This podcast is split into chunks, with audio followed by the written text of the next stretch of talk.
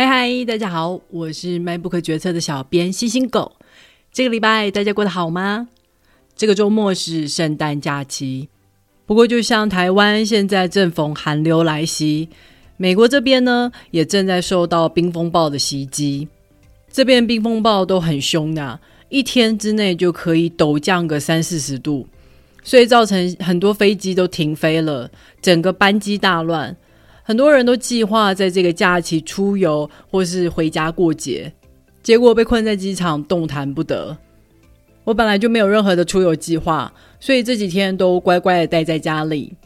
我这里一切平安，也希望大家也都平平安安的、顺利的迎接年末到来。好的，让我们来介绍今天的书。今天要介绍的这本书叫做《早安，我心中的怪物》。这是一个心理咨商师在他职业的过程里面所节选出来的五个案例。这些案例各自来自不同的种族、不同的性向、不同的阶级。他们很多人都在童年的时期经历过像是遗弃、虐待、忽视等等各种的痛苦。好不容易他们克服了困境，顺利的长大了，但心里的创伤终究还是在某一刻以不同的面貌爆发出来。逼得他们不得不寻求协助。在这些案例中，我们可以发现，人其实自己是很难察觉心理的问题的。很多人一开始其实是因为生理的问题去就医，像是其中一个病人，他因为无法顺利的进行性行为，但是各种检查下来，发现，诶，他的生理功能其实一切正常，所以才被医生转介到精神科，试着从心理方面着手治疗。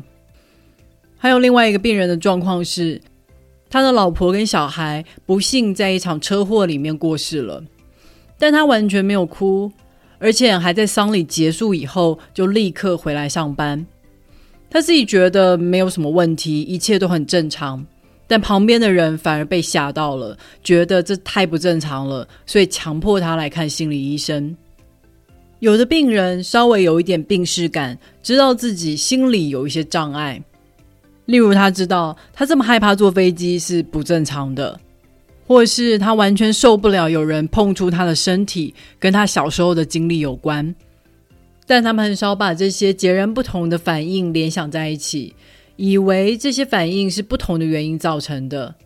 其实追根究底以后，就会发现这些都是源自于同样的心理创伤。老实说，书里面的这些案例，他们的经历都非常的极端。我想，即使专业如作者，可能在职业二十几年的生涯里面，也只会碰到个位数个极端的案例。那更别说像我们这种非心理专业的人。那么，你可能会想，为什么我们需要看这些案例的故事呢？他们极端的故事对我们会有什么帮助呢？我觉得这就很像是我们在研究脑癌的病人一样，我们没有办法直接剖开人的大脑做实验，但是我们可以透过比较病人哪里有问题，我们就会更加理解到大脑的那个地方原本负责的正常功能是什么。人的心理也是如此啊，我们很难具体的去描述我们是如何在成长的过程里面建立起我们的心智。但是，我们可以透过这些极端的案例去了解到他们缺少了什么，他们为什么会缺少这些机制，然后回头更加理解一个健康的心理是如何应对这些状况的。我们也会更容易察觉到什么时候我们的心理出了问题。所以，接下来就让我来好好说说这些案例的故事吧。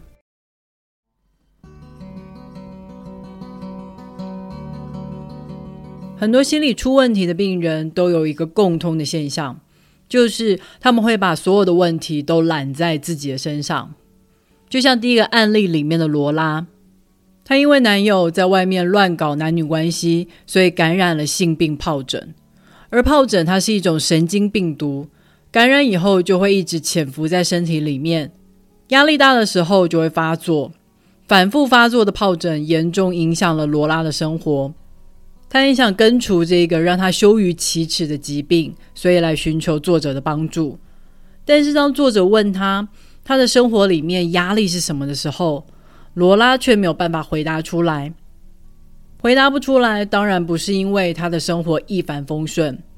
罗拉的生活里面有很多的问题，她的老板老是把工作推给她，让她加班。她的男友不止不忠，还没有正当的工作。至于他的家庭，更是说来话长。罗拉的母亲很早就过世了，她基本上对母亲的记忆是一片空白，而母亲的缺席也造成了她对父亲有很深的依恋。即使他的父亲很明显的就是一个混蛋，但罗拉几乎没有抱怨过父亲，反而在咨商的过程中一直跟作者强调，在三个孩子里面，爸爸是对他最好的，因为他最坚强。爸爸对弟弟妹妹很冷淡，就是因为他们都太爱哭了。他对父亲最早的一个记忆，就是在他很小的时候，他曾经受过一个严重的伤。爸爸把他带去急诊室，在急诊室里面，他不哭也不闹，获得爸爸大力的称赞，这让罗拉从此建立起了一种连结：不抱怨才能得到爱。这也就是为什么，当作者问罗拉对生活里面有什么不满、有什么抱怨的时候，罗拉很直觉的就避开回答这个问题，反而是强调自己是一个很实际的人。比起花时间抱怨，他只想好好的解决问题。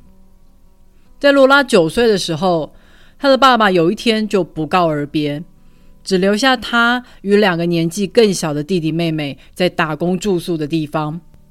那是一个夏季避暑的森林游乐区。他们一家人原本应该在夏季结束以后就搬离那个地方，但是现在爸爸消失了，他们三个小孩无处可去。而罗拉不想告诉任何人，爸爸抛弃了他们。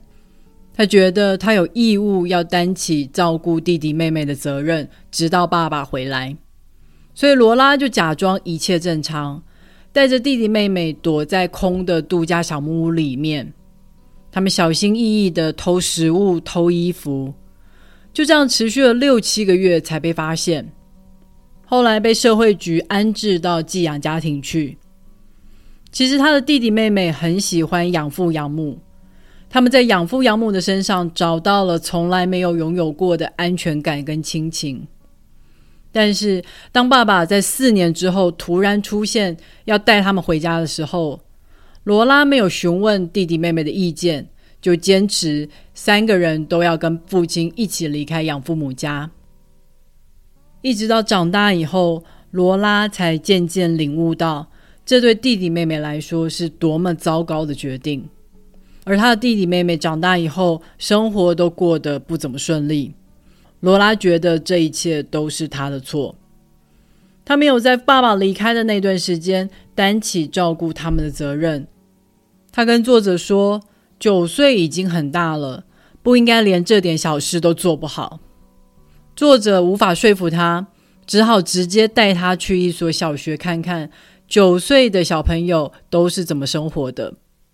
看过普通小朋友的生活以后，罗拉才若有所思的了解到，九岁其实非常的小，而爸爸在他们这么小的时候弃他们于不顾，是多么糟糕。很多病人都有这样的通病，他们的一生里面就是忙着在帮别人收拾烂摊子。他们没有机会去建立人与人之间的界限，没有机会跟别人表达什么是可以接受的，什么是不能接受的。因为在他们的世界里面，他们能改变的只有自己，所以他们就不停的缩小自己的界限，然后就越发的让他们人生里面不负责任的人为所欲为，闯出越来越大的烂摊子。这同时也让病人越发的焦虑。他们的压力越来越大，因为总有一天他们会无法收拾这些烂摊子，但是他们却会认为他们必须要为了他们无法收拾而负责，而没有学会去责怪真正的闯祸者。就像罗拉，他会不停的对小时候偷窃感到罪恶感，对于没有照顾好弟弟妹妹难过，对于自己感染了疱疹感到羞耻。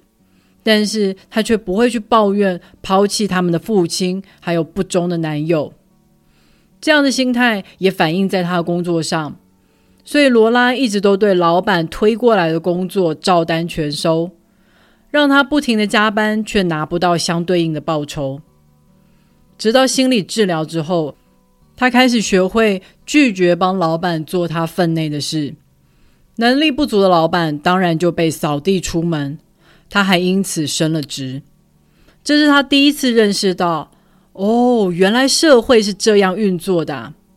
当别人越界的时候，他是可以提出要求，要求对方改变的。他不用一直去付出或是拯救对方才能得到爱。真正的爱是没有条件的。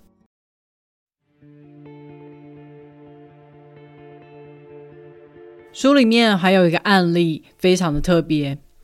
这个案例让作者重新认识心理治疗的局限还有多样性。丹尼他是一个加拿大的原住民。加拿大曾经有一段时间，以文化融入还有规划原住民的理由。逼迫原住民要搬离他们原本的领地，并且把他们安置到了几百里远外的保留区。更糟糕的是，加拿大政府还不让小孩跟父母住在一起，他们强迫所有的原住民小孩都要送进教会的住宿学校。在这些学校里面，小孩被迫学习英语或是法语，不能讲原本的原住民族语。他们逼迫这些小孩抛弃过去的习惯与生活方式，并且还要以原住民的身份维持。很多小孩被迫离开父母之后，就再也下落不明。他们没有回到家乡，也没有再与父母重聚过。这是一段非常惨痛的历史。我记得去年加拿大公布的调查报告，震惊了不少人。在调查报告里面显示。这些小孩当时都受到了很多非人的待遇，体罚跟性虐待都是非常常见的。很多学生受不了逃走，就就此失踪，下落不明。而且很多寄宿学校设备简陋，没有足够的暖气设备。如果学生生病，往往也得不到什么医疗。如果不幸死亡的话，学校根本就不会通知保留区的父母。往往就草草的就地掩埋。我记得在那份报告里面，光是一处寄宿学校就挖出了超过两百具的无名尸体，可以想象当时的状况是多么的惨绝人寰。而丹尼正是这段历史的当事者。小时候的他是与父母住在加拿大北边的森林里，他们靠打猎还有贩卖皮毛为生。后来。五岁的时候，他就被政府强迫要跟父母分开。他在寄宿学校里面，因为讲族语被痛打。八岁的时候就开始受到神父的性侵，直到十六岁，他才有能力离开那一所可怕的寄宿学校。丹尼长大以后，成为一名卡车司机。他向来都非常的沉默寡言，但是办事牢靠。所以，老板如果有什么重要的货物要运送的话，总是很放心交给他。但最近，老板却开始为丹尼担心起来了。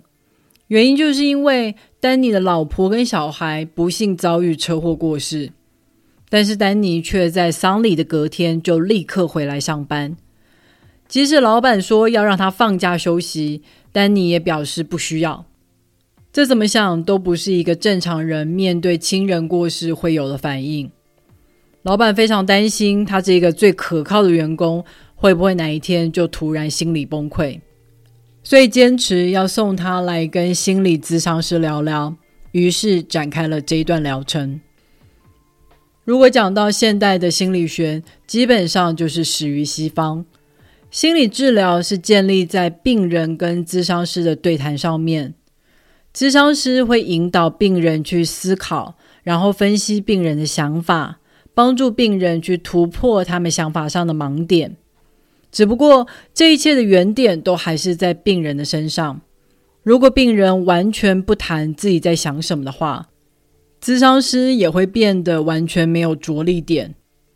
而这就是作者在治疗丹尼的时候碰到的第一个难题。丹尼基本上不讲话。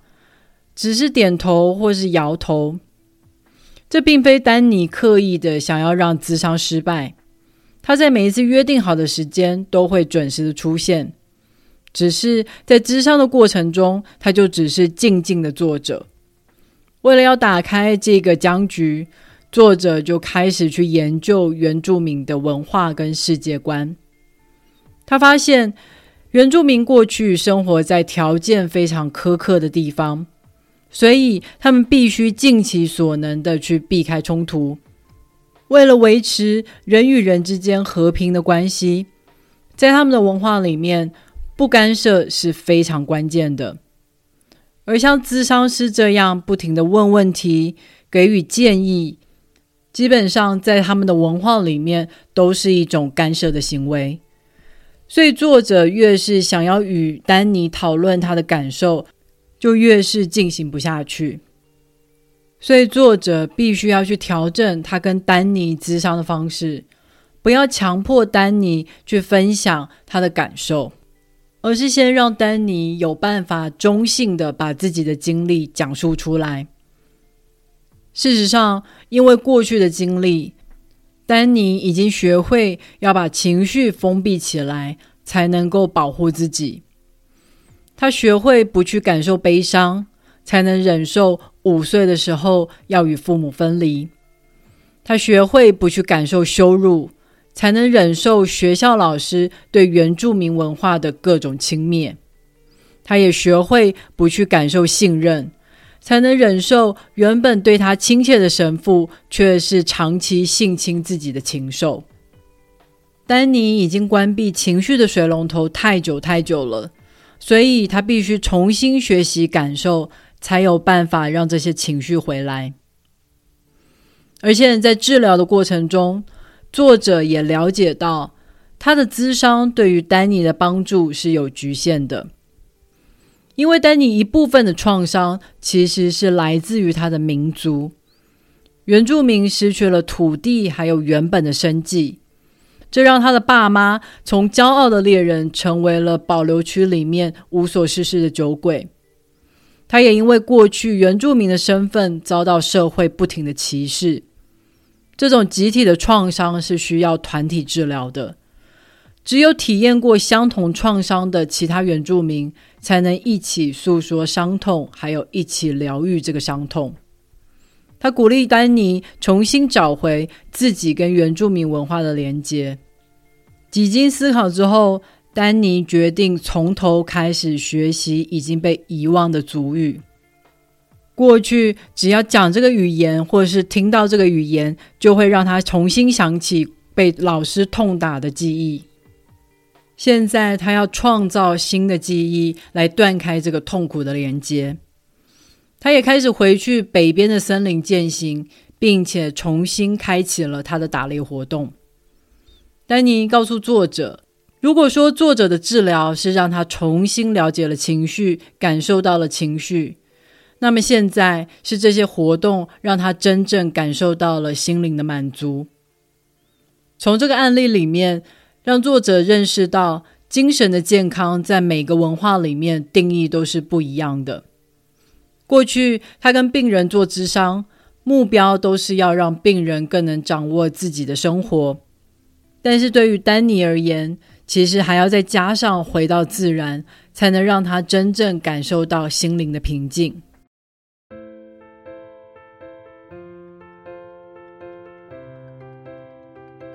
好的，早安，我心中的怪物这本书就介绍到这里了。我在看这本书的时候，每个人的经历都让我觉得非常的不可思议。我真的很佩服他们怎么有办法在经历过这些以后还能撑得下来。这也证明了人的心理真的很有韧性。我们很会用不同的方式来催眠自己，让自己度过难关。就像丹尼把自己的情绪全部封闭起来。丹尼后来经过治疗以后。重新学会感受情绪，但是一时之间扑面而来的却全部都是深深的忧郁。因为丹尼想到他过去从来没有对老婆表达过亲昵，没有与他分享过心情，老婆一定感觉非常的寂寞吧。而且他因为过去性侵的回忆，丹尼一直都避免抱女儿，或是让女儿坐在自己的腿上，因为这些都是性侵他的神父会做的事。而现在，丹尼很后悔，他再也无法对女儿表达他的爱。过去把心里冰冻起来是一种保护机制，现在解冻的过程其实非常的痛苦。我想这也是很多人都会选择对心理创伤视而不见的理由吧。反正心理的创伤不像外在的伤口一样明显可见，那么就忽略吧。反正生活还是过得下去。不过这就像是《Matrix》里面的选择题。你会选择吃下红色药丸，直面这些心理创伤吗？我希望我们都足够勇敢。只有当我们能够正视我们心里的感受，有一天我们才有可能获得最终心理的平静吧。如果你对今天的介绍有兴趣的话，别忘了透过 MyBook 决策的导购链接来购买这本书哦。网址是 triple w 点 mybook 点 tw。也别忘了在 Apple Podcast、Spotify、First Story 还有 YouTube 上面订阅 My Book 决策。你的订阅跟留言就是对我最好的动力。好啦，让我们下个礼拜再会，拜拜。